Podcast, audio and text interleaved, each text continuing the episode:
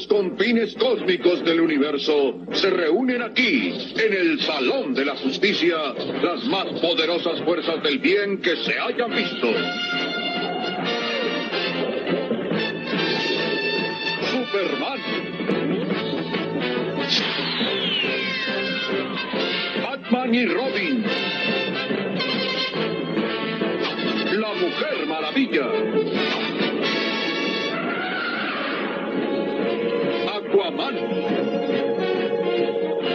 Y los gemelos fantásticos San y Jaina con su mascota espacial Glee.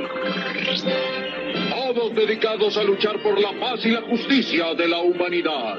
Los super amigos. Bienvenidos a Super Amigos, pero no la caricatura viejita, sino el podcast que estamos haciendo en el 2016 en la CDMX. El buen Gookie Williams, ¿cómo estás Gookie? Bien, ¿y tú Mario? Bien, y pues aquí estamos en tu casa para grabar el episodio 4 de Super Amigos. estoy sentado en el suelo, estamos bien relajados, estoy con una cerveza en la mano. Pero es Corona Light. Ah, para cuidar la figura. Oh, perdón, no, No. no, no tenía la chela artesanal, güey. Mira, cerveza regalada no se le mira al diente. Eh, esta, este intro con el que estamos empezando últimamente es para recordar siempre que los cómics son para divertirte. Los cómics son entretenimiento y no se tienen que tomar en serio nada de lo que se diga. Esto es una opinión personal y esto es nada más un podcast que estamos haciendo para divertirnos y espero que ustedes también les divierte. Eh, muchísimas gracias a todos los que los han descargado y que de repente nos dicen que van en el metro y que se ríen de alguna pendejada que dijimos, que dijimos por acá. Muchas gracias por hacerlo. Sí, gracias por, por escuchar, descargarlos. Ya se puede descargar de iTunes, eh, lo cual está, pues está muy emocionante. Ya no tienen que escucharlo nada más eh, del, del feed que teníamos en el blog. Ya lo pueden descargar de iTunes y escucharlo cuando se les pegue la gana. Si le pones super amigos en podcast ya sale así. Sí, creo que, creo que así sale, es de lo primero que sale. Me voy a fijar, a ver, lo voy a buscar y ahorita te digo. Hay que checar esas cosas. Pero bueno, amigos, el día de hoy vamos a platicar un poco de Civil War, porque esta es la última, este es el último podcast que vamos a tener antes de que se estrene la semana que entra. Y pues ya vamos a estar todos bastante, pues, inme- inmergidos en eso, ¿no? ¿Cómo se dice? Sumergidos en eso. Así que vamos a aprovechar un poquito que tenemos este tiempo para ver, para platicar de esto en el entorno de los cómics, no tanto de la película, que la verdad a mí me tiene muy emocionado. Ha habido muchas reseñas de que está bien chida.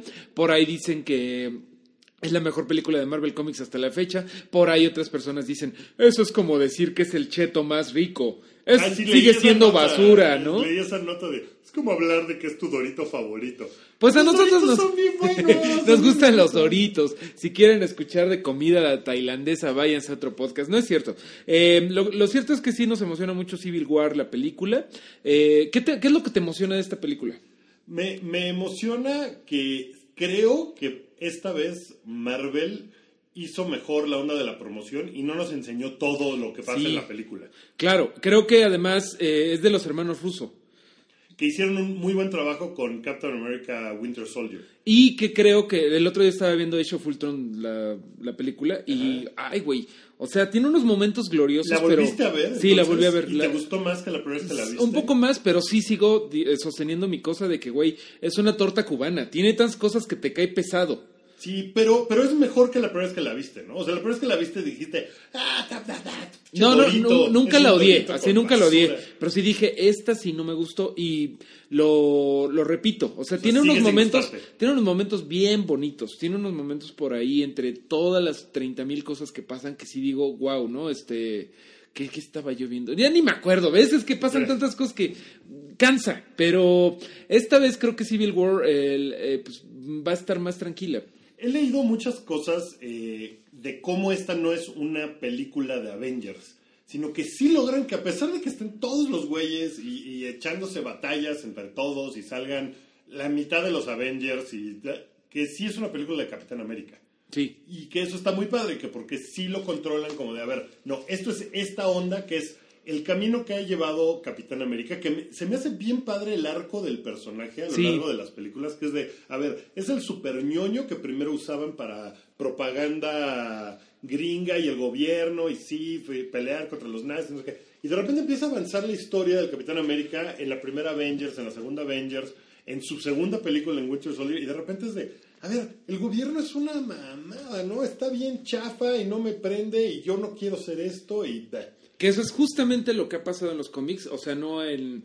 ¿Qué, ¿Cuántos años llevamos de Marvel Cinematic Universe? ¿Como 12? Como, no menos, empezó en 2007, 8. O sea, Sí. llevamos como 8 años. Bueno, Capitán América estamos hablando de que el personaje empezó en 1941, es de los primeros, de hecho Marvel ni siquiera se llamaba Marvel, se llamaba Timely Comics y tuvo tres personajes de Marvel que en ese entonces no eran de Marvel, que desde entonces eh, se creó en la Golden Age de lo que era entonces Marvel. Mientras en DC estaban creando Batman, Superman, la Mujer Maravilla, el Flash 1 y el Linterna Verde 1, que es el... Flash 1 es el señor de la, del, del casco sopero en la cabeza. Sí, que la- yo vi dije, ¿quién rayos es ese tío? Ese es un ¿Quién es señor- ese minero? Es literalmente un tío, se se llama Jay Garrick y Alan Scott. Pero bueno, Capitán América lo crearon en 1941, obviamente para los cómics de guerra. Pero incluso antes de que Estados Unidos entrara a la Segunda Guerra Mundial, Ya estaba, esta onda, Capitán sí. América. sí. Estaba él, estaba Namor, el príncipe Namor, el submarinero, que es como el Aquaman de, de Marvel, que el otro día leí por ahí una cosa muy chistosa de, ay, DC Comics debería de, de demandar a Marvel por robarse las ideas de, de, de Aquaman y hacer a Namor, porque son, son como del mismo tiempo, pero creo que sí le ganó un poco Aquaman. Ajá. Y alguien le puso sí, y hacer cosas contrarias al personaje de Aquaman, como darle personalidad, ¿no? Porque Aquaman- Namor sí tiene Porque personalidad. Namor además pues es el primer, es el primer mutante. ¿no? Es el primer mutante, eso ya fue retroactivamente, ¿no? En ese Ah, en ese no- momento no era un mutante. No dice, creo que en algún momento mencionan He's a mutant, eh, mitad atla- atlante, mitad humano. Ok. Pero ya después se inventaron, bueno, no se inventaron, pero se hicieron los X-Men en los 60 y dijeron, ah, pues vamos a usar este güey, ¿no? Y también la Antorcha Humana 1, que era un robot, que luego revivieron el concepto para los Cuatro Fantásticos. Y, a, y al Capitán América lo ves que lo descongelaron del hielo a los Avengers. Ajá. Que los Avengers sí eran nuevos relativamente en los 60 y dijeron vamos a traer al viejito, a Capitán América.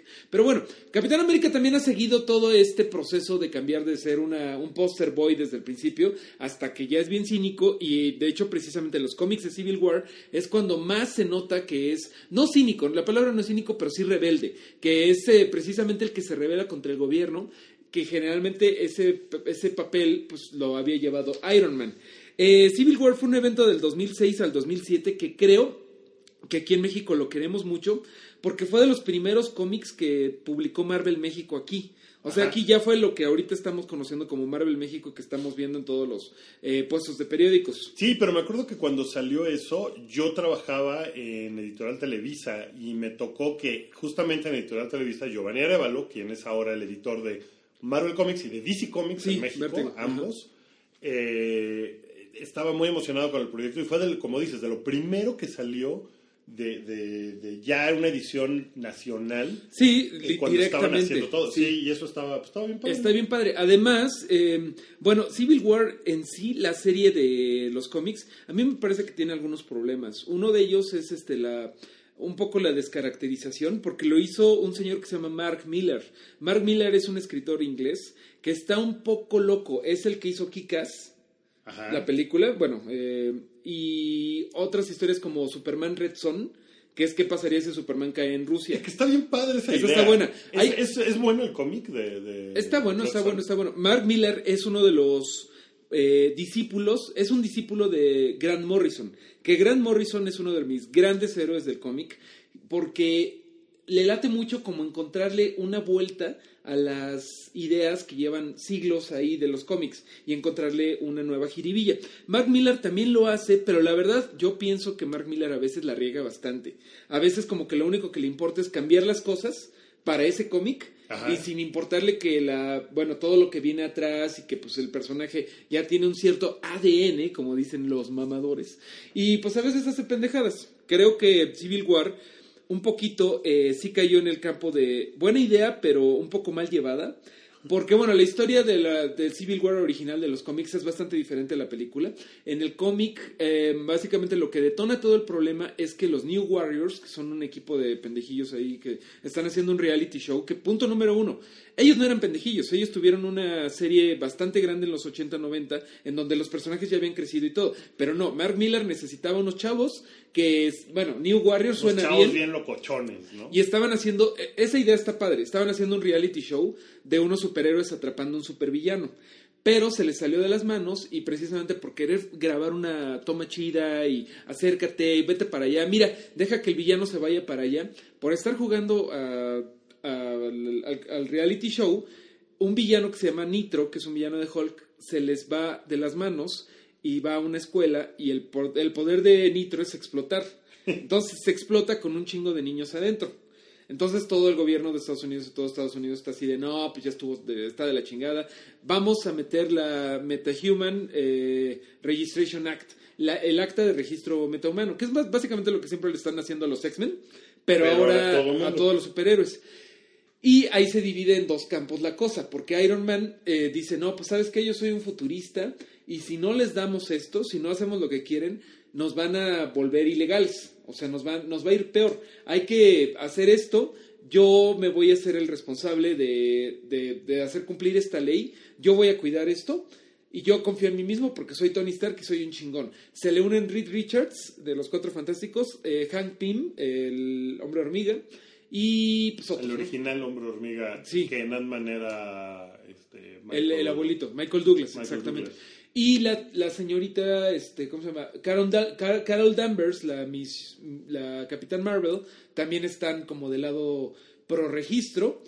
Y del lado de los rebeldes, pues Capitán América dice, no, ¿sabes qué? Yo no le entro, porque le dice Shield, ¿qué pedo? ¿Vas a poder con todos los que no quieran este, dar, dar su identidad secreta? Porque eso era lo importante de esta ley. Que el gobierno sepa quién es Spider-Man, quién es Daredevil, y que les dé, ahora sí que los haga policías, ¿no? Que les dé eh, que los haga unos agentes de Shield. Capitán América dice, ni madres, yo no voy a, combatir a güeyes que están, que no están haciendo nada malo y que tienen una razón para protegerse, para proteger la identidad secreta. Entonces el güey pues se va, ahora sí que se va mm, al underground y se le unen personajes que son como del street level de Marvel, como Luke Cage, Daredevil, Iron Fist, que son básicamente los que Marvel está adaptando para Netflix, ¿no? O sea, son como los, lo- Sí. los callejeros. Y ese es más o menos la, bueno, el setup de la pelea. No voy a decir spoilers para que si quieren ustedes lean este la serie principal, que son siete números, que está bellamente eh, ilustrada por Steve McNiven.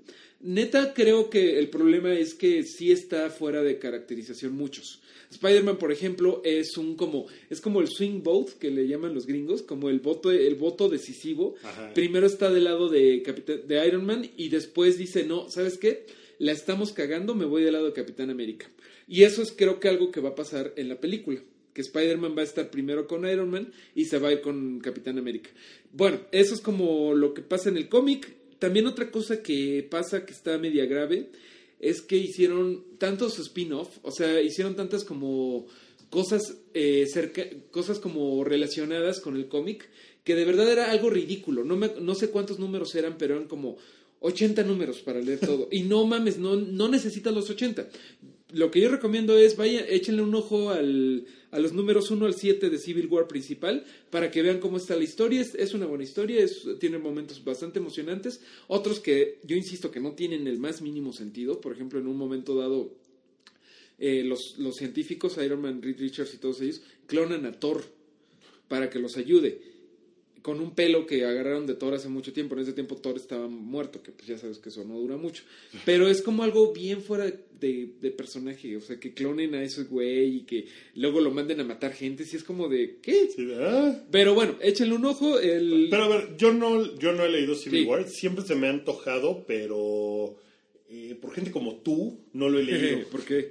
pues porque dices que no está tan chido. Le- te digo, ok, ok, vamos a, vamos a recalcar que lean el 1 al 7, está Del uno al bueno. siete, ok. Y estoy seguro de que hay mucha gente que va a estar de acuerdo- en desacuerdo conmigo porque te digo que Civil War mucha gente le gustó mucho aquí en México. Yo de veras me gusta el 1 decían al en el 7. chat que, que fue lo primero que se publicó por tomos, que porque ya habían hecho Ándale. House of M, pero como un omnibus, yo creo. Ándale, ándale, muy bien, gracias por ese comentario. Que digo, había también, o sea, siempre hubo lo que publicaba Editorial Vid y lo que sea, pero ahorita esto ya fue como más, eh, podías ir al puesto de periódicos en México y agarrar algo muy, muy como la experiencia gringa. Pero sí lo recomiendo, del 1 al 7 está chida y para que conozcan esta cosa que es completamente diferente a lo que vamos a ver en la pantalla. Que, que en la pantalla, de hecho, eh, lo que sucede, eh, en lugar de tener aquí el, el- el asunto de que Nitro mata a unos, eh, unos niños, lo que hacen es que lo que pasó en Age of Ultron, en Sokovia, Sí. que para mí es uno de los grandes problemas de Age of Ultron, que, que todo el universo de Marvel, o sea, por ejemplo, el Hombre Araña vive en Nueva York, Sí. no vive en una ciudad ficticia como Metrópolis, ¿no? Vive en Nueva York y, y que casi todo, o sea, lo que ha sucedido en las películas es en Londres o en... Y de repente te presentan Sokovia, que es una ciudad que no existe y que inventa y que no te importa. Sí. O sea, si hubieran dicho, ah, es eh, En- Viena o es Bu- Budapest Bruselas, sí. o es lo que sea, como que a lo mejor hubieras tenido un poco más de empatía por lo Quizá. que pasa ahí, ¿no? Como que dices, ah, por lo menos sé dónde está. Que Y mira- de, uh, ciudad eh, extraña. O sea, pueden hacer eso, por ejemplo, con Wakanda, que Sí. es un país inventado, porque tiene ciertas características que Pero también ningún país Sokovia tiene. tiene. cosas, también Sokovia tiene cosas. Eh, yo, o sea, DC Comics pues es famoso por Metrópolis y Ciudad Gótica y Star City, Keystone City, Dream, eh, Coast City. Y aquí todos estos güeyes viven en Nueva York, que de hecho es como demasiada conglomeración de superhéroes ahí. Pero sí tiene bastantes este, sets ficticios. Sokovia tiene tiene varias cosas. Latveria, Latveria, eh, eh, Wakanda, Wakanda. Atlantis. Eh, Atlantis, ¿Atlantis? sí, de Namor, te digo. Es ficticio. ¿Qué no era un parque de aquí de Chapultepec? y, los delfines, No manches, el otro día pasé, dice la leyenda que todavía hay delfines ahí, güey. que el, el- si lo, te metes hay fotos que tomaron así como con drones y cosas así, que todavía están en los delfines, que porque el tipo que lo subarrendaba, se lo, o sea, se lo rentaba a la ciudad, pues que todavía lo tiene y que no lo ha querido soltar, entonces va alguien a darle de comer a los delfines. Pobres delfines. Pobres delfines, hombre. Sí está terrible eso. Ojalá que no sea cierto. Pero bueno, vamos a abstraernos otra vez en el mundo ficticio de Marvel porque la vida es horrible. Ok, entonces volvamos a So- al reino de Sokovia. Que, Ajá, bueno, lo que pasa en Civil War. Lo en que, pasa en, lo que pasa en, en Age of Ultron provoca que la gente se ponga loca con, Con eh, los lo superhéroes. que- con los superhéroes. Y seguramente pasa algo al principio de la película que dispara como la cacería de brujas contra Que tiene que ver también con Bucky. Que tiene que probablemente que ver con, con el personaje del Winter Soldier, eh, hasta que lo agarran y lo transforman en alguien bueno. O sea, le quitan el chip de... Ves que tiene el brazo como poseído. Eh, Es que de hecho el güey onda, es, ¿no? pues era un asesino soviético. O sea, sí tiene un chingo de cola que le pisen, aunque no Sí. lo hizo por gusto. No, lo hizo con el cerebro lavado, Ajá. pero eh, aquí lo que va a pasar es que lo van a tratar de, de cambiar y que ya sea bueno, pero seguramente pasa algo con él, a lo mejor con Crossbones, que Sí. ya vimos que sale en la película, eh, o sea, ya lo vimos en los trailers y todo, entonces eso dispara a que quieran registrar a los, a los Avengers, superhéroes, a los superhéroes, ¿no? Y ahí es donde empieza Donde el se involucra Iron Man, digo, Spider-Man y Black Panther.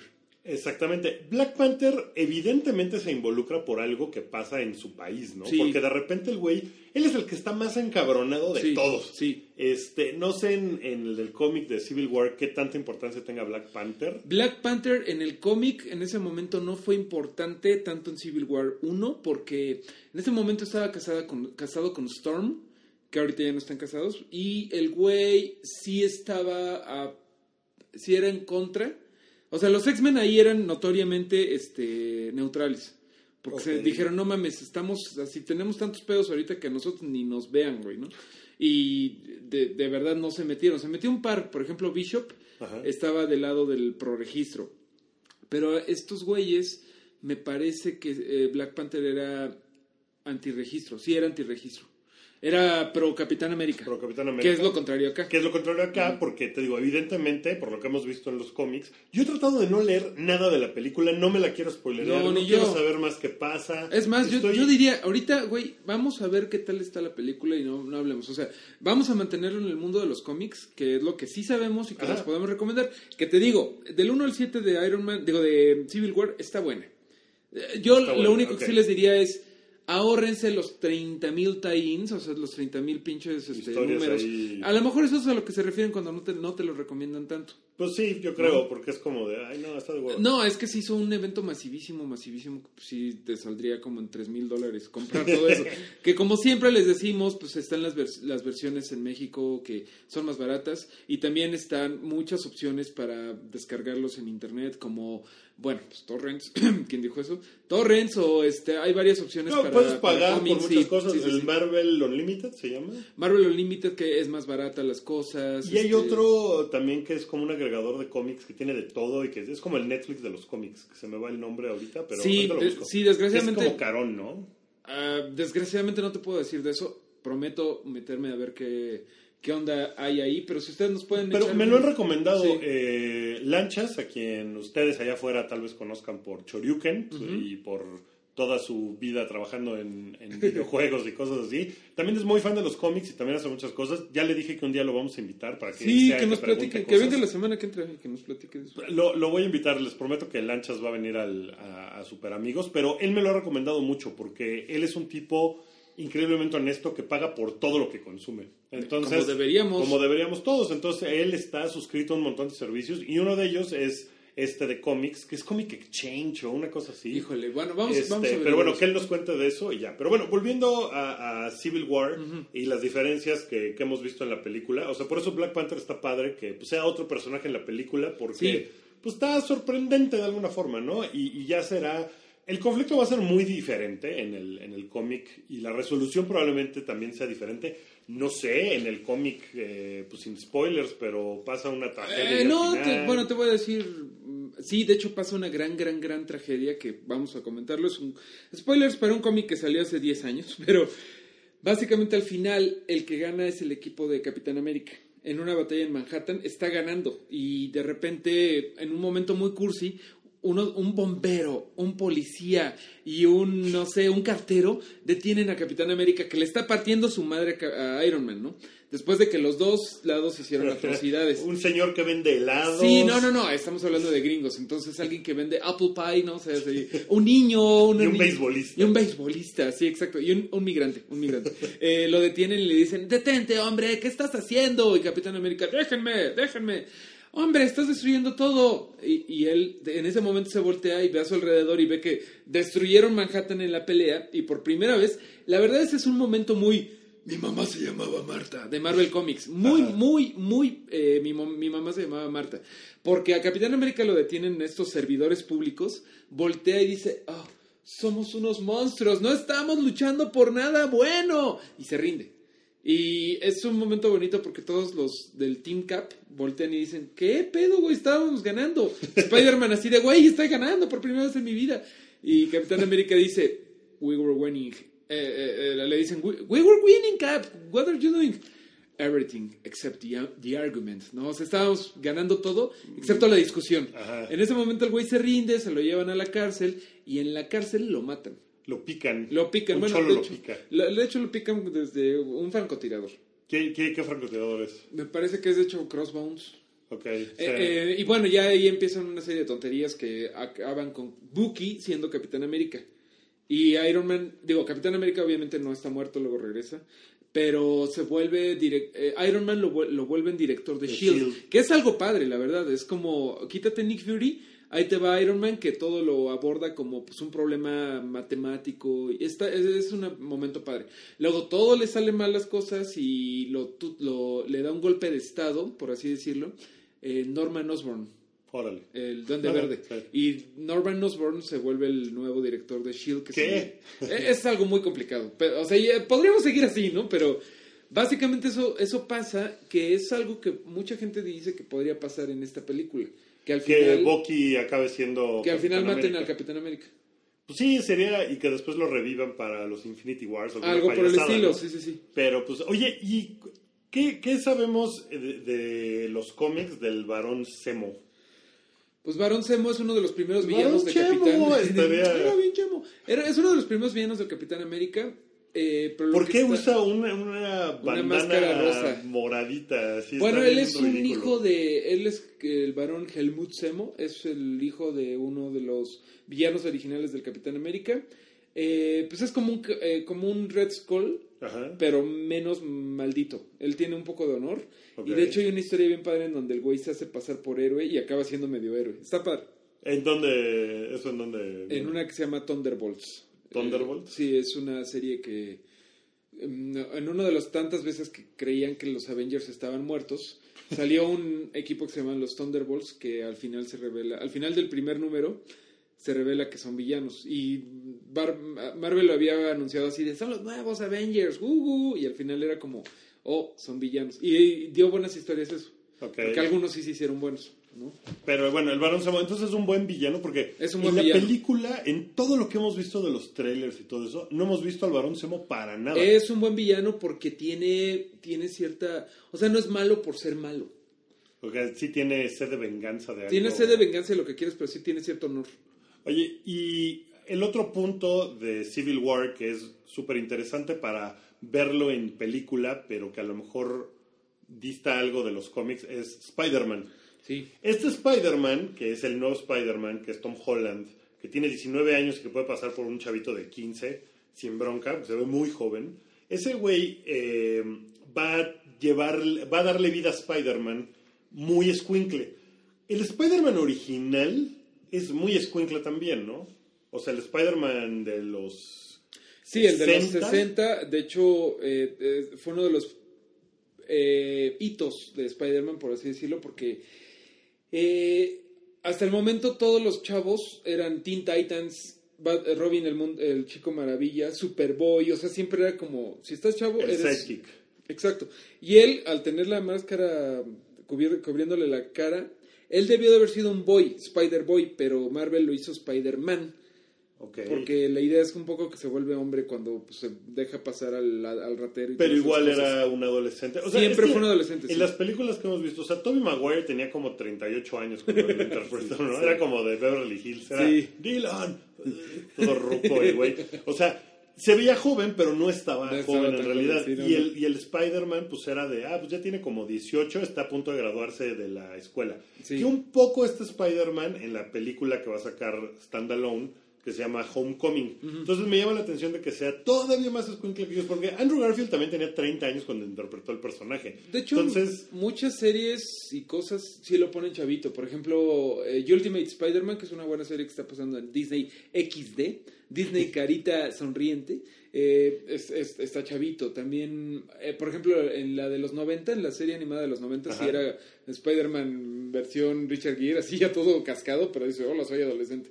Pero sí, es lo más, eh, pues es, es parte del núcleo del personaje. pero en algún momento Spider-Man crece. Claro, pues, eh, cas- o sea, desde los 60, pues hubo todo un camino en donde le pasaron un montón de cosas. Tuvo novias, estuvo con Gwen Stacy. A Gwen Stacy la mataron, el, Duende Verde lo mató. Acaba con Mary Jane, eh, Mary Jane y él salen, se, se separan, no sé qué. Acaban casados como en los 80. Tienen varios pedos, este, intentan tener un hijo, lo clonan, lo bla, ya, pedo y medio.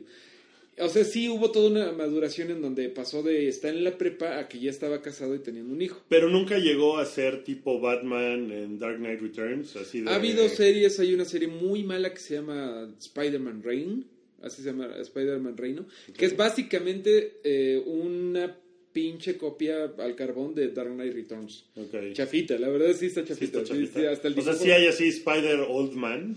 No, no, no es Solman Logan. Eh, sí ha habido varias cosas. Hubo, por ejemplo, una que se llamaba, una serie que se llamaba Sp- Spider Girl, que era las aventuras de May Parker, las- la hija de Spider-Man. En el futuro de Spider-Man y de Mary Jane, y que era como de los 90, bastante interesante. Sí, ha crecido, ha cambiado, pero precisamente hubo un momento muy, eh, ¿cómo se dice?, de- polémico, cuando Marvel decidió re- rejuvenecer al personaje, eh, después justamente de lo de Civil War, después de lo de Civil War, que justamente estábamos platicando de esto, Spider-Man, el pendejo, acaba eh, revelando su identidad para como endorsear, para patrocinar la campaña de, de Iron Man de yo soy Spider-Man y no hay pedo, confía en Iron Man. y, leo eso- 20 minutos al día. Exactamente, ¿no? Y tomo leche. Y se quita la, la máscara y bueno, todo mundo lo quiere matar. Al principio no hay pedo porque Iron Man le dice, no hay pedo, vente a vivir a la torre Stark. Y ahí tiene a la tía May y a Mary Jane. Pero luego el pendejo se pelea con Iron Man y se va con Capitán América a vivir a las cloacas, literalmente. Entonces, pues, güey, la mamá, digo, la tía May y la Mary Jane están súper en peligro y Kingpin manda matar a la tía May. No la mata, pero sí le da un balazo. Y Spider-Man está de, ¡ay, todo es mi culpa! Y pues sí, estúpido. Pues sí. Y está corriendo en círculos y acaba haciendo un trato con Mephisto, que es el diablo de DC de Marvel Comics, el mismo que se chingó la- el alma del Doctor Doom, de la mamá del Doctor Doom. Ajá, ajá. Y eh, le acaba dando. Le dice Mephisto: Cámara, salvo a la viejita a cambio de algo que tú tienes que yo quiero mucho y que me va. que, que es delicioso, delicioso. Tu amor con Mary Jane. O sea, dame tu matrimonio y yo te doy a la viejita. Y el güey dice: No, güey, estás bien pendejo.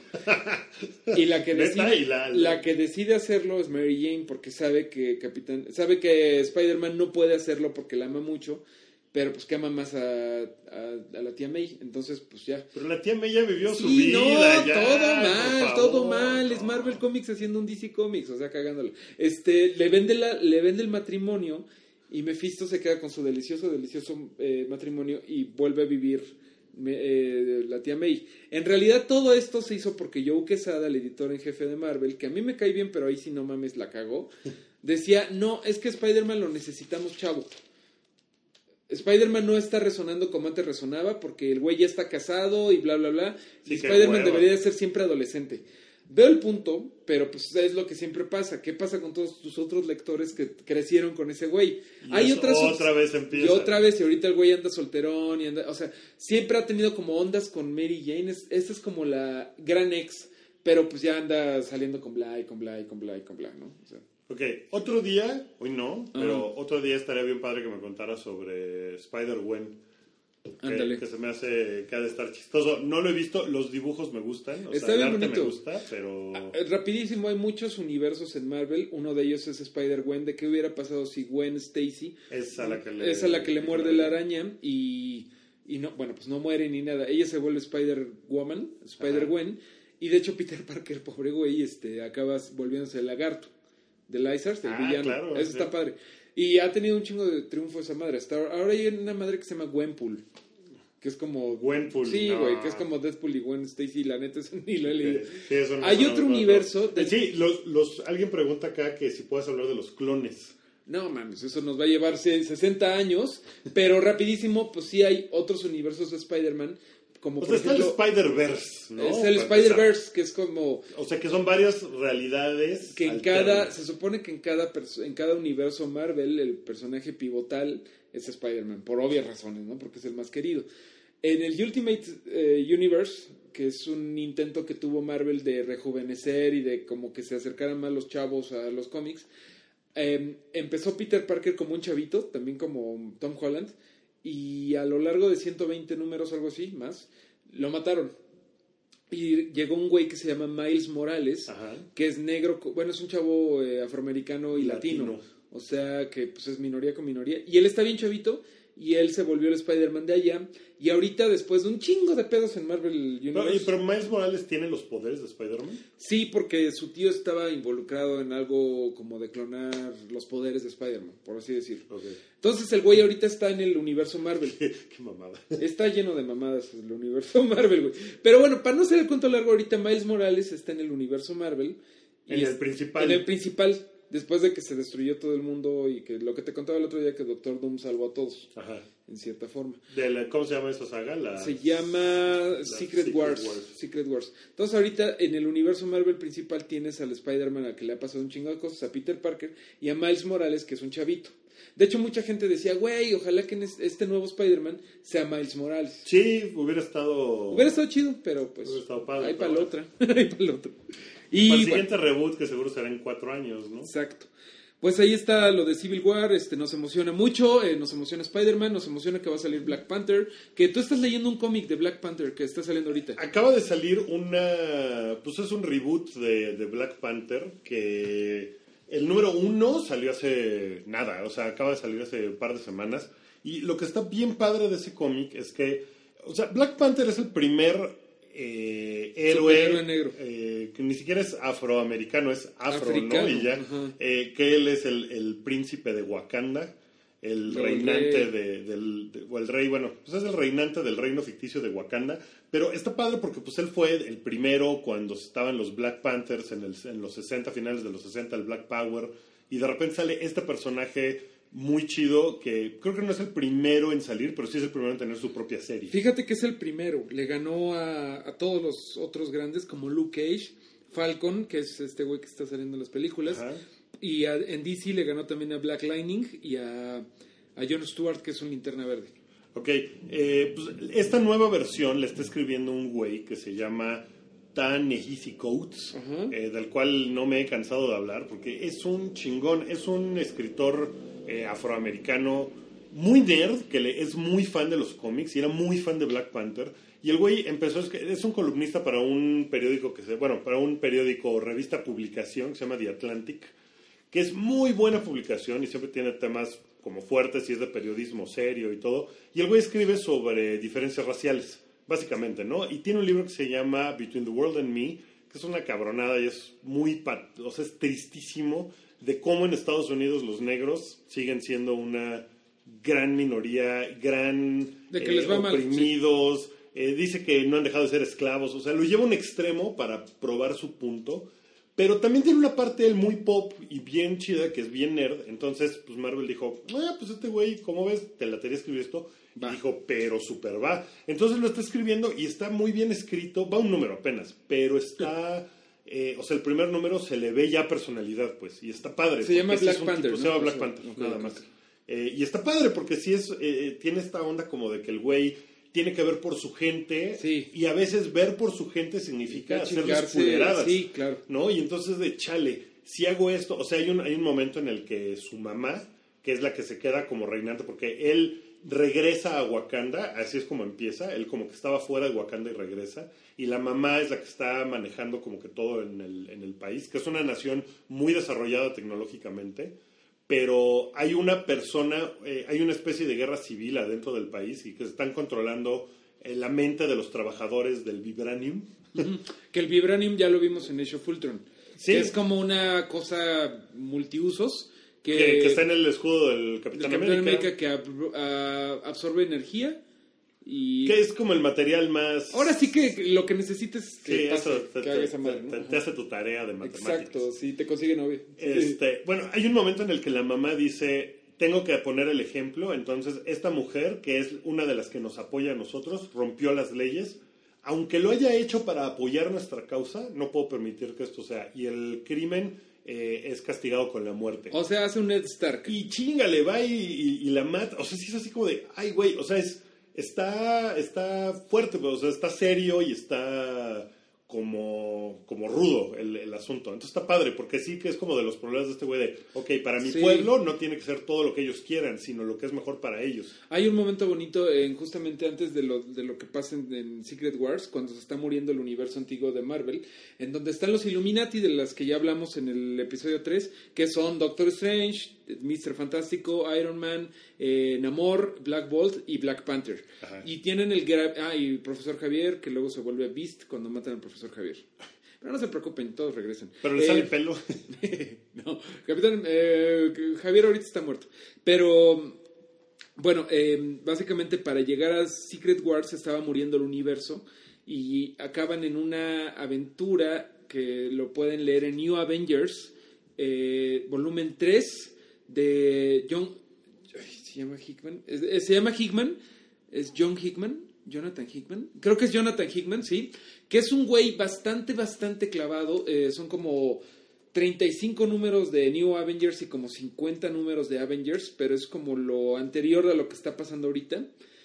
Está complicadísimo, pero esa historia vale mucho la pena porque son los eh, Illuminati estos lidiando con algo enorme que es la muerte del multiverso y tienen que tener decisiones horrorosas de que no mames, si no nos chingamos una pinche tierra, que es un universo paralelo que se está metiendo en nuestra dimensión, nos vamos a morir nosotros, güey. No, pues sí, pero yo no puedo hacerlo. No, tú, güey, tú. O sea, es un pedo.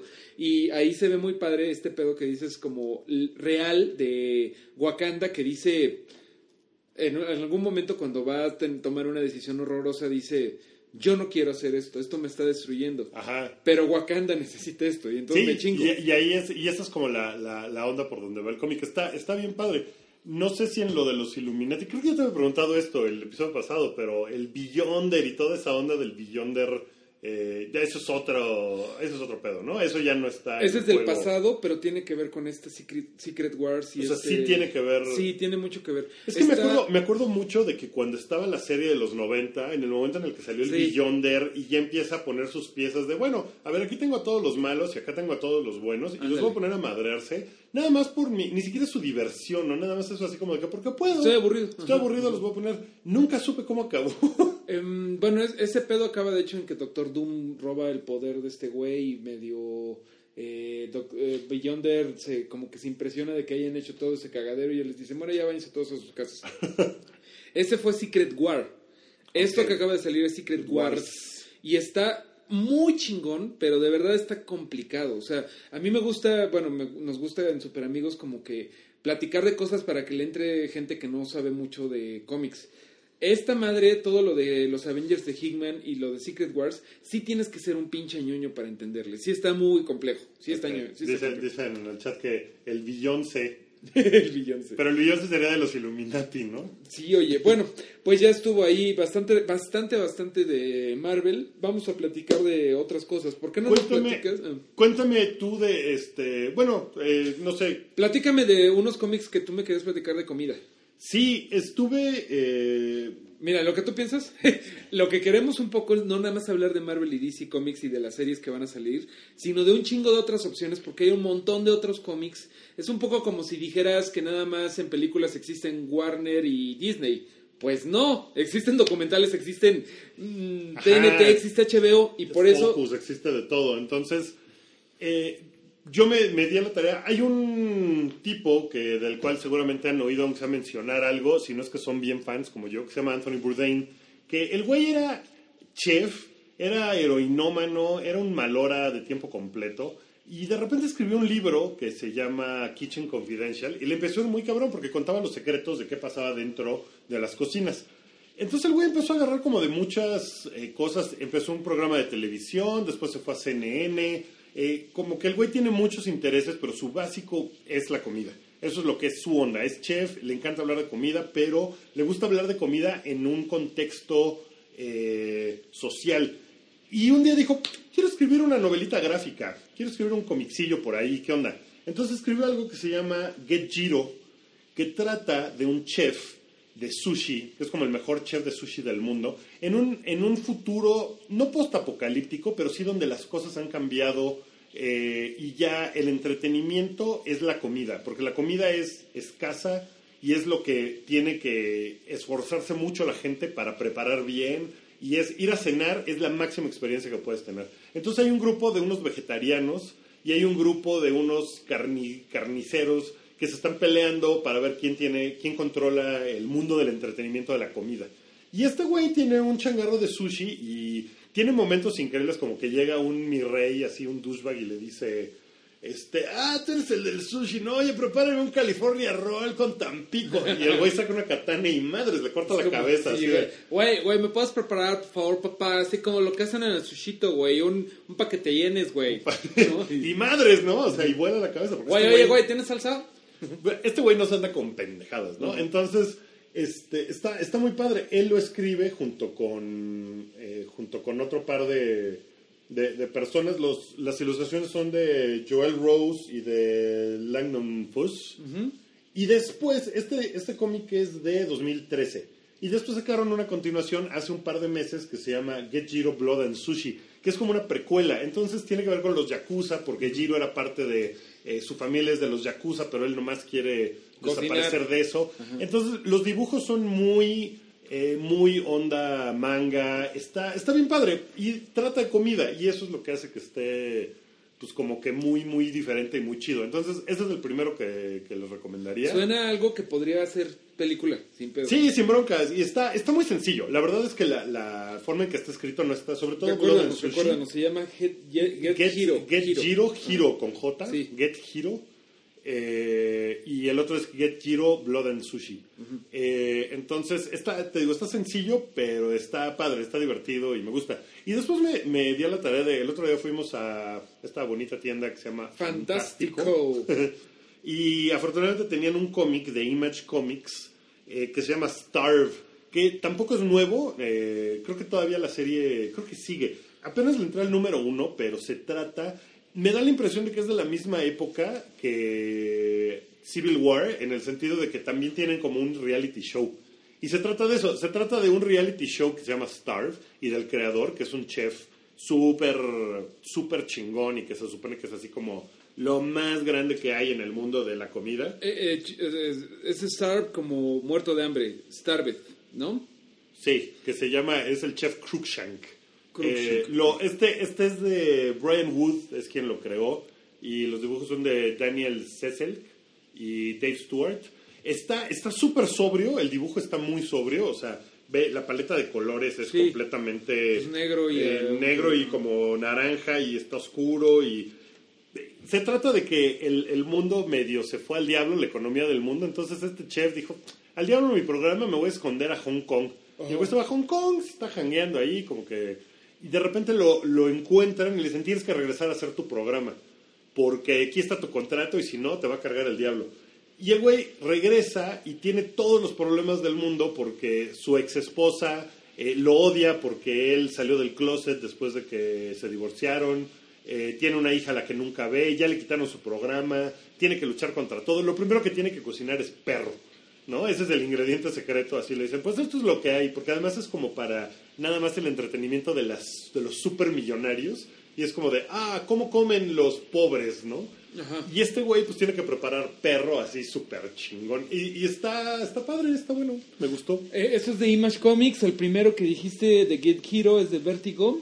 Eh, ahorita que estabas platicando de, de este que se llama Starve, que ya tiene sus añitos, yo quiero platicar de otro, de también de comida y cómics, que ya también tiene sus años, que se llama Chew, o sea, como masticar. C-H-E-W. Este, de hecho, no te he platicado a ti, pero creo que te va a gustar. También También de es de- es de los que tenía yo en mi lista también de, Sí. de cosas de comida, que dije, ah, le voy a entrar, nomás que ese no lo conseguí. Es buenísimo. Yo tengo ahí la versión digital, luego te lo paso, pero también vale la pena tenerlo en, en físico, que bueno, pues ya saben que los venden en Fantástico, en Amazon, en varios lados. Chu es la historia de un, eh, de un detective que es un cibópata. Es una mamada que se inventaron que básicamente si come algo puede eh, conocer la historia de lo que de lo que se come. Por ejemplo, si te doy una mordida, si soy cibópata y te doy una mordida, voy a ver tus sueños, tu infancia, cuando perdiste la virginidad, cuando te robaste la limosna de, de la iglesia, o sea, com- todo, ¿no? Oye, y si nomás me das una probadita y no, y no me muerdes. No, creo que sí te tienes que meter, eh, híjole, super albur, güey. No, no, no, no. Vamos a cambiar la, vamos a cambiar la metáfora. Si le da- si este güey le da una mordida a una manzana, Ajá. puede ver el pesticida que se usó, qué pasó en la granja. Árbol en el pesticida. que estaba, Si le da a una mordida a un pollo, sabe dónde, dónde vivió y bla, bla, bla. Pero bueno, sobre todo lo que lo usan es para darle a morder eh, gente muerta, ¿no? Así de, güey, hay un pinche caso que no podemos resolver, traigan al raro. Porque aparte como, como, como que no lo respetan al pobre güey, ¿no? Así de, Ajá, ahora, cómete güey. esto y en el cuarto de evidencias tienen un dedo todo mordido ahí y, y congelado y el güey, no mames, no me lo puedo comer, pero es lo que haces. Sí, pero tú te comerías un, un dedo de gusto, pues no, pero pues no soy un cibópata. Güey, mínimo vamos a calentarlo, ¿no? Y ya lo calientan y ya, entonces puedes saber quién lo mató y bla, bla, bla. Esa es nada más la, la eh, como el, el ganchito, pero el mundo está bien interesante porque es un mundo en donde la gripe aviar, para que te des un quemón de que también fue como en el del 2006, 2007, Sí, cuando... Starve acabo de ver que creo que es de 2015. ¿A poco, mira? Sí, es como reciente. No, eh, Chu sí es viejito, pero. Cuando es cuando empezó estaba muy el pedo de la gripe aviar y en este mundo el pollo está prohibido porque el- la gripe aviar mató a todos y manejan el pollo como si fuera cocaína, ¿no? Así de Órale. hay como speakeasies, así hay como bares clandestinos donde te preparan caldo de pollo y así No mames, el Chapo pide enchiladas, sí, unas con son, son como comida ¿no? que nada más se come el Chapo y Donald Trump, ¿no? O sea, como gente muy poderosa. Y el, eh, la, la agencia más poderosa del mundo es la FDA, la Federal Drug Administration. Ajá. Food and Drug Food and Drug Administration, ¿no? Y este güey se une a eso que es como el FBI, pero es la FDA. Está bastante chistoso Chu. Entonces, bueno, ahí están las recomendaciones de cómics de comida para los dragoncitos. Eh, Chu de Image Comics. Eh, Starve también de Image Comics y Get Giro y Blood and Sushi de Vertigo. Perfecto, bueno, pues ya nos queda poquito, pero quiero... Pero cuéntame, cuéntame de esta serie de, de DC Comics. Bueno, de Vértigo también es. Sí, justamente ahorita estabas platicando de Get Giro, que es de Vertigo Comics. Vertigo Comics habrá que platicar un poquito más de eso, pero es algo bien interesante y pues algo siempre ha sido de lo máximo en cómics, ¿no? Es una idea que nació en los 80 en, en DC Comics, eh, de todas las cosas eh, maduras y raras que no cabían en, en DC Comics normal. A eso nos ha dado Sandman, nos ha dado Preacher, que va a ser una serie próximamente, nos ha dado mucha felicidad y es una maravilla. Es una serie donde va a salir el papá de Tony Stark, ¿Cuál? Dominic Cooper, el actor Ah, que interpreta ok, sí. a, Ah, a- sí, ¿Cómo se llama? Este, bueno, al A papá de Howard a Stark, Howard a Howard Stark. Stark. Eh. Él es Preacher. Bueno, eh, Vértigo es una cosa muy chingona que durante mucho tiempo tuvo una editora mujer, que es una cosa muy rara en el mundo de los cómics. Ahorita se me fue cómo se llama, pero bueno, acaba de morir. A ver si le puedes poner Vértigo Editor, nada más, y ahorita les decimos. Pero bueno, Vértigo tiene un montón de cosas chidas y el otro día me topé eh, en la calle que ahorita Vértigo pues, está... Karen Berger. Karen Berger, me parece que acaba de fallecer, ¿no? A ver, chécale por ahí. O, o falleció o se acaba de ir. No, no, no falleció. Entonces, hoy ya la maté, ya la maté. Sí, Chale, avise. Se unió a Luis Miguel. No, se ya. acaba de ir, se acaba de ir, eso es lo que pasó. Pero bueno, O sea, ahorita se murió su carrera. se, no, bueno, se murió su, su tiempo en ella. Eh, ahorita Vértigo Comics lo está publicando DC Comics en México. Eh, lo está publicando precisamente, ¿cómo se llama? Giovanni. Eh, Giovanni Arevalo. Giovanni Arevalo. Y este, su tagline es cómics que desafían las expectativas. Es completamente eso. Ahorita me di, con, me di cuenta, con mucho gusto, de que están publicando Fables. Ajá. Fábulas, que es un cómic ya bastante viejito, ya se acabó. Estuvo del 2002 al 2015, que vale mucho la pena. Les voy a contar la historia. Este sí, Eh, para que veas. nunca lo habías visto. escuchado. Eh, ni lo he escuchado, ni lo he visto. No, o sea, no sé ni cómo es el arte, nada.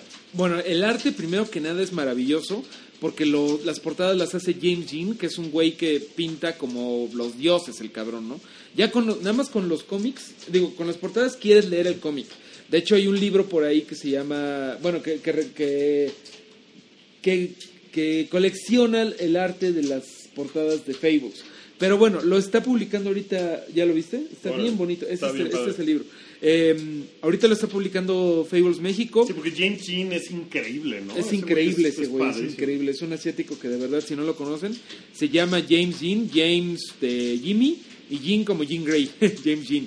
Am, ya, eh, como, Como pueden jean, escuchar, como me, me, me pongo mi jean. sí, como pueden escuchar, ya está lloviendo bien duro. Está granizando así sabroso, ¿eh? Está cabrón, pero aquí seguimos. Bueno, la historia de Fables a lo mejor ya no es tan, eh, tan novedosa en 2016 como lo era en el 2002, pero básicamente es la historia de todos los personajes de las fábulas que leíamos de niño, como El libro de la selva, Blancanieves y los siete enanos, Los tres cochinitos, El lobo feroz, eh, ayúdame con qué otras, La sirenita, Eh, eh, Pedro y el lobo. Pedro y el lobo, eh, ¿qué será más? Este, eh, Ricitos de oro, todo eso que Salinas de Gortari. Salinas de Gortari y el Chupacabras.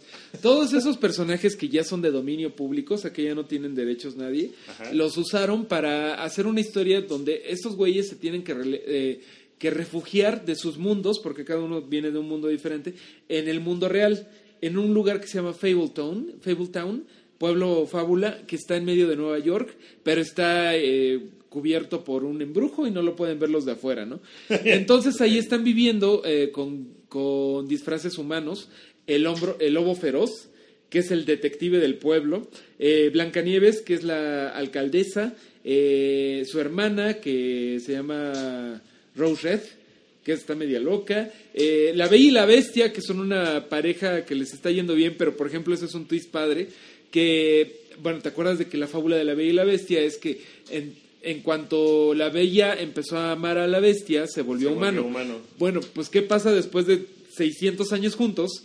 Pues ya no se aman tanto. Entonces cuando eh, Bella ve a un güey que le gusta más que, que Bestia, Bestia se vuelve un poquito, un poquito humano. O, sea, o cuando se enojan, Bestia se vuelve completamente Bestia. Ajá. Porque todo depende del amor que le ponga Bella a Bestia. Órale. Entonces está bastante interesante. Son puro cuento clásico. así Puro de cuento clásico postmoderno. Exacto, por ejemplo, Oye, ¿qué- Barba Azul. ¿Qué, ¿Qué tan adulto está? ¿O qué tan Eh, infantil está, está? no, ¿O- no, ju- pues infantil Adolescente. no. Adolescente, está adultón en algunos temas, pero ¿Tienen el sexo? No tienen el sexo de forma explícita, o sea, sí se entiende que sí hay sexo, pero no es así de que vas a ver hay, hay bebés, ¿no? Sí, o- o- sí, de hecho sí hay un par o de sea, pero el que- tratamiento no es necesariamente como de, oh, las fábulas en el mundo de los adultos. Y son tan posmodernos, no. Sus de- deudas a la Con sociedad. sexo. Sí, no, no, no, no. Está bastante interesante y oh, bueno, eh, ahí se empieza una trama bien padre porque, ok, ¿por qué están refugiadas en el mundo real estos güeyes? Ajá. ¿No? ¿Qué, qué está pasando? Bueno, pues todos los mundos de las fábulas están siendo destruidas por el adversario. Que Órale. nada más se le conoce como el adversario y lo manejan como si fuera Darkseid y Thanos con, combinado. Como ¿no? la de- nada en la historia de- sin fin. Ándale, no, así de nos va a llevar la chingada. Y pues, no les quiero decir spoiler de quién es, por si lo van a leer, pero el adversario eh, resulta ser el personaje que menos te esperas, que ya salió en una película de las de Disney eh, clásicas. Pinocho. No mames, güey. ¿Qué? Es Gepetto. No mames, ¿ya lo sabías? No, para nada. Bueno, Te ya, juro que olvida- nunca había oído hablar de este cómic. Ya ahí estuvo el spoiler, no me pude aguantar porque el Wookiee le, le atinó a la primera. Ok. Gepetto tiene un, un ejército de niños de madera. O sea, Pinocho Ay, es su hijo verdadero, Ajá. pero con la madera mágica, pues hizo soldados. Y bueno, está, está bien interesante. Pues ya ¿Tú, les tú qué harías con la madera mágica, Mario? la mujer perfecta. No, no sé, güey. pues, un ejército. Un ejército para limpiar a México de la mesa, corrupción. Una mesa chida. Una mesa bien que, chingona Que, no tenga que calzarse nunca. Ay, sí, hombre. No, bueno, em, pues ahí está el spoiler, pero hay un montón de otras cosas que ver en ese lugar y el cómo llegas ahí está bien padre. Entonces, una sola historia. O sea, es la No. historia del pueblo. ¿Cuál pueblo? No, De- no, no. de- De hecho, hay muchas historias. Hay, hay, o sea, van- va por arcos narrativos. Son como Ok. 15. Ahorita creo que ya en México están publicados los dos. Los primeros dos que están buenos. Este, cada uno de los arcos está como basado como primero en una como si fuera una historia de detectives. El siguiente como si fuera una novela de romance. O sea, como que todos tienen un cierto como estilo, como como cosa que están medio parodiando, homenajeando. Está, está bastante bueno. Y de hecho esa no es toda la historia, ¿no? O sea, está lo de Gepeto. Ya después de que derrotan a Gepeto lo tienen trabajando ahí para para la gente, ¿no? Para o sea, ahora sí que lo ponen a trabajos forzados, pero sigue la historia, siguen adversarios, hay una historia con brujas, está, está bastante buena, véanlo. Ok, pues hay que buscarlo entonces. Entonces se publica, en México se llevan, llevan dos. Sí. Y de hecho, este, hay un rumor de que lo está adaptando Warner Brothers, que la verdad es, eh, llevan rumores de que lo están adaptando cientos de años, o sea, Hay, hay varias cosas que son como similares, ¿no? Como Once Upon Sí, a Time, la serie sí. de televisión que Eh, toma peli- personajes de las películas incluso de Disney. Harry Potter creo que como que hay algo ahí, la Liga de Caballeros Extraordinarios, como que son cosas que ya... Como que sí, es como, como esa onda. Pero les recuerdo, o sea, sí es algo que ya no es tan imaginativo ahorita, pero salió en el 2002. O sea, Sí, o creo sea, que hace, sí. hace 14 años pusieron una cosa que nunca habías visto. a lo Pero sigue siendo algo que vale la pena leer porque independientemente de la idea sea novedosa o no, está muy bien escrito. Y está muy bonita. La... El arte Bueno, está muy Jim- bonito. eh, James Jean nada más hace las portadas. Sí, lo de adentro es como medio sencillón de un güey que se llama... No me acuerdo cómo se llama. Pero bueno, lo que escribe Bill Willingham está bien padre. Bien Ok, entonces eso lo recomiendas Sí, ampliamente. por ahí, eh, si ustedes ya leyeron Fables y dijeron, ah, le estás diciendo todo mal, pues les recomiendo también que chequen el videojuego de Telltale Games, que ya sabes que es esos que hacen este... Que está eh, padrísimo los, los, los juegos de Telltale Games. Que están- son como RPGs de mobile, ¿no? Sí, Mm. y que son sencillos, fáciles de usar y que te agarran. O sea, está el de Gratis. Game of Thrones, está el de, El de Walking, Walking, Dead. Dead. sí. Pues hay uno de, de Fables que se llama The Wolf Among Us. El lobo entre nosotros, que es uno de los personajes principales, el, el hombre, el lobo feroz, Ajá. que se vuelve humano y que básicamente es como un Wolverine que anda por ahí. Y pues ahí está la... Eh, ya se me cansó la boca. pues quedan dos minutos, tú. Pues quedan dos minutos, yo creo que podemos ya dejarlos ir porque falta que pongamos otra vez el tema de super amigos de despedida. Pues sí, ¿qué te parece que para la otra platicamos de un cómic de Superman que quiero recomendar mucho. Sí, que, que me enseñaste que está bien bonito. Y Eh, rapidísimo, ya la, la semana que entra hablamos, o bueno, vamos a intentarlo hacer la semana que entra, si no dentro Sí, de vamos dos. a intentar hacerlo cuando podamos, lo vamos a hacer semanal. Exactamente, pero bueno, la semana que entra hablamos más de All Star Superman, pero se lo recomiendo mucho, es de Grant Morrison y de Frank Whiteley, y se lo recomiendo mucho porque ahorita que estábamos pensando todos en Batman, Superman, Do You Bleed y todo eso, esto creo que es, una, es un cómic que si lo leen van a decir, güey, me encantaría ver esta película de Superman.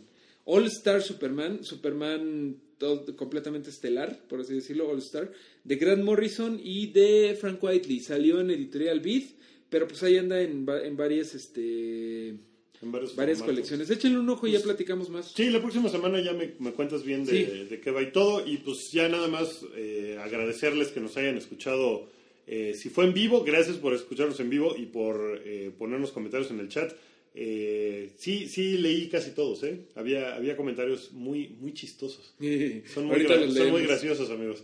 Eh, y si nos están escuchando en cualquier otro medio, ya se puede escuchar esto por iTunes, lo pueden descargar del feed de Super Amigos. Eh, pueden encontrar la liga en nuestro Twitter, en nuestro Facebook, en el to- todo lo que tenemos diagonal el hype, como la cuenta de Mixler, eh, arroba el hype, el hype en, en Facebook. Eh, pueden escuchar el resto de la programación que tenemos semana a semana. Los días jueves hacemos el show del hype eh, con, junto con Rui y Alan. También estamos Mario y yo. Eh, yo los miércoles hago Redneck, que es de música, pues básicamente de música que me gusta a mí. Eso se trata el programa, pero eh, suelo poner eh, rockabilly, eh, rock and roll, country, swing, surf, lo, que, lo que sea que no sale en, en muchos lados. Pueden escuchar Anomalía, que es de cultura bajo el radar, que es de cultura pop, pero un poquito menos, menos mainstream. Y los días lunes pueden escuchar Retroish con Rui, que habla de cosas viejitas como él. Eh, el resto de la semana, pues pueden entrar a nuestro blog y pues ahí estamos. Y esto fue Super Amigos. Vamos a tratar de hacerlo semanal. Eh, esperamos que, que nos salga. Eh, pues gracias, Mario, y nos vemos la próxima semana. Bueno, te veo mañana para el show del hype, pero para Super Amigos, esperamos vernos la próxima semana. Exactamente, muchas gracias y sus comentarios en Twitter serán bien recibidos. Hasta luego.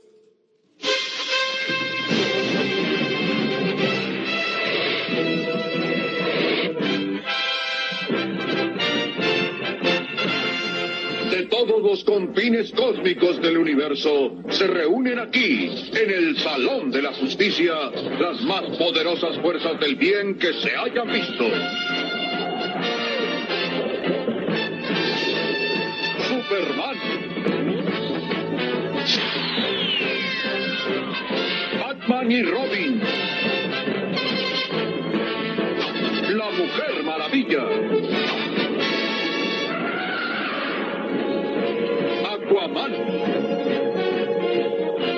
Y los gemelos fantásticos San y Jaina con su mascota espacial Glee. Todos dedicados a luchar por la paz y la justicia de la humanidad. Los super amigos.